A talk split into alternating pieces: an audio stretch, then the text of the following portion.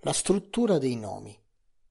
Quando parliamo della struttura dei nomi, ci riferiamo alle parti da cui sono formati i nomi e si possono dividere in quattro categorie: primitivi, derivati, alterati e composti.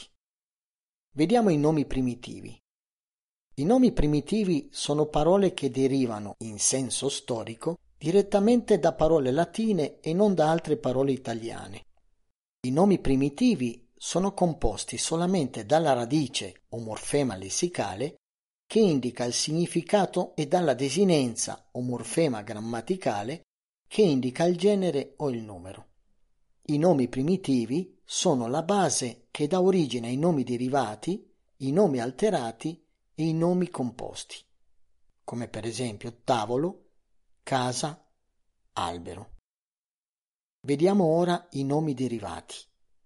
I nomi derivati si originano partendo dai nomi primitivi, ma acquisiscono un significato differente dalla parola da cui derivano. Come per esempio, dal nome primitivo carta derivano cartolaio, cartomante, cartiera, cartoccio, cartella, cartuccia, cartuccera, carteggio, incarto, incartamento, scartoccio, scartoffia, scarto, cartografo, cartografia, cartaceo. La formazione di un nome derivato avviene aggiungendo alla radice del nome primitivo degli elementi linguistici particolari, denominati morfemi modificanti. Se questi morfemi sono situati davanti alla radice del nome, si chiamano prefissi, se invece sono situati dopo la radice del nome, si chiamano suffissi. Per esempio, disonore è un nome con un prefisso, canile è un nome con un suffisso, ingrandimento è un nome con prefisso e suffisso. Vediamo ora i nomi alterati. I nomi alterati modificano i nomi primitivi da cui prendono forma, dandogli particolari sfumature di grandezza o piccolezza, di bellezza o bruttezza, di simpatia o disprezzo, senza la necessità di utilizzare altre parole.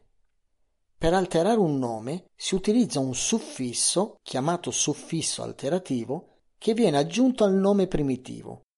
Dipendendo dalla qualità che esprimono, i nomi alterati si possono suddividere in diminutivi, accrescitivi, vezzeggiativi e dispregiativi.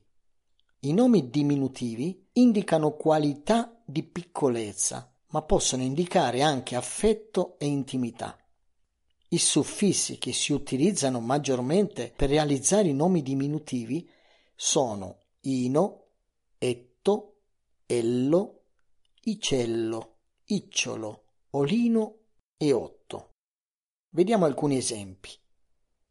Piattino deriva da piatto, casetta deriva da casa, finestrella deriva da finestra, campicello deriva da campo, porticciolo deriva da porto, sassolino deriva da sasso e aquilotto deriva da aquila. I nomi accrescitivi indicano qualità di grandezza anche se a volte possono avere un valore dispregiativo. Vecchione, donnone, eccetera. Per realizzare un accrescitivo si utilizzano i suffissi one, accione, acchione, come per esempio portone che deriva da porta, o maccione che deriva da uomo, furbacchione che deriva da furbo. I nomi vezzeggiativi hanno un significato di affetto, di simpatia. Si usano per esprimere la propria vicinanza emotiva o fisica. Per realizzare un vezzeggiativo si utilizzano i suffissi uccio, acchiotto, olo, otto, uzzo. Vediamo alcuni esempi. Cavalluccio che deriva da cavallo, orsacchiotto che deriva da orso, figliolo, che deriva da figlio, ragazzotto, che deriva da ragazzo, Pietruzza, che deriva da pietra. I nomi peggiorativi o dispregiativi esprimono disprezzo, antipatia o avversione. Per realizzare un peggiorativo si utilizzano i suffissi accio, astro, azzo, aglia, ucolo, onzolo, uncolo, iciattolo. Vediamo alcuni esempi.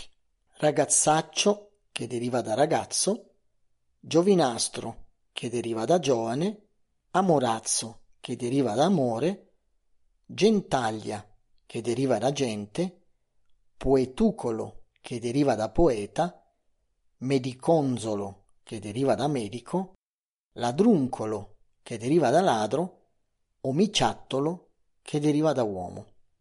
Bisogna fare attenzione con i nomi primitivi che presentano terminazioni uguali ai nomi alterati, ma non lo sono, perché le loro sillabi finali non sono suffissi, ma fanno parte della radice della parola, come per esempio bottone, tacchino, focaccia, mattone.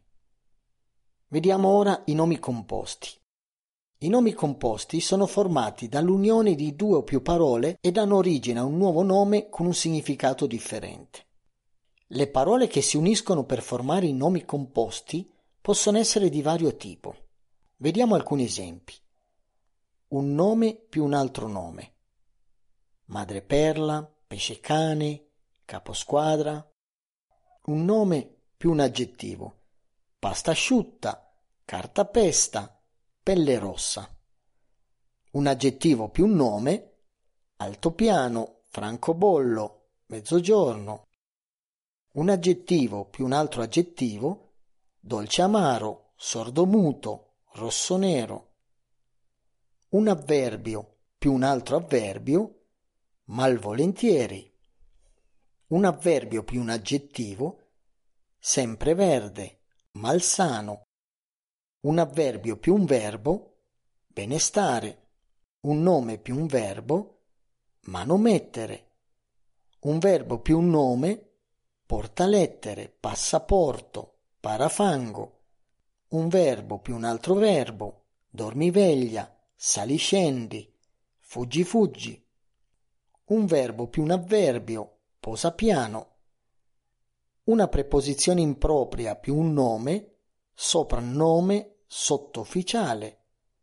Una preposizione impropria più un verbo, sottostimare. Un nome più una preposizione più un altro nome, fico d'India. La parola capo più un nome, capolavoro, capogiro, capoluogo, capodanno. Puoi praticare gli esercizi interattivi collegati a questo video nella web grammaticaitaliana.net. Puoi seguirmi in Facebook come grammaticaitaliana.net, in Instagram come Studiando Italiano o in Twitter come Studiando Italia. Se ti piacciono questi video, fai clic in mi piace e iscriviti al mio canale questo ti permette essere aggiornato sui nuovi video che pubblicherò.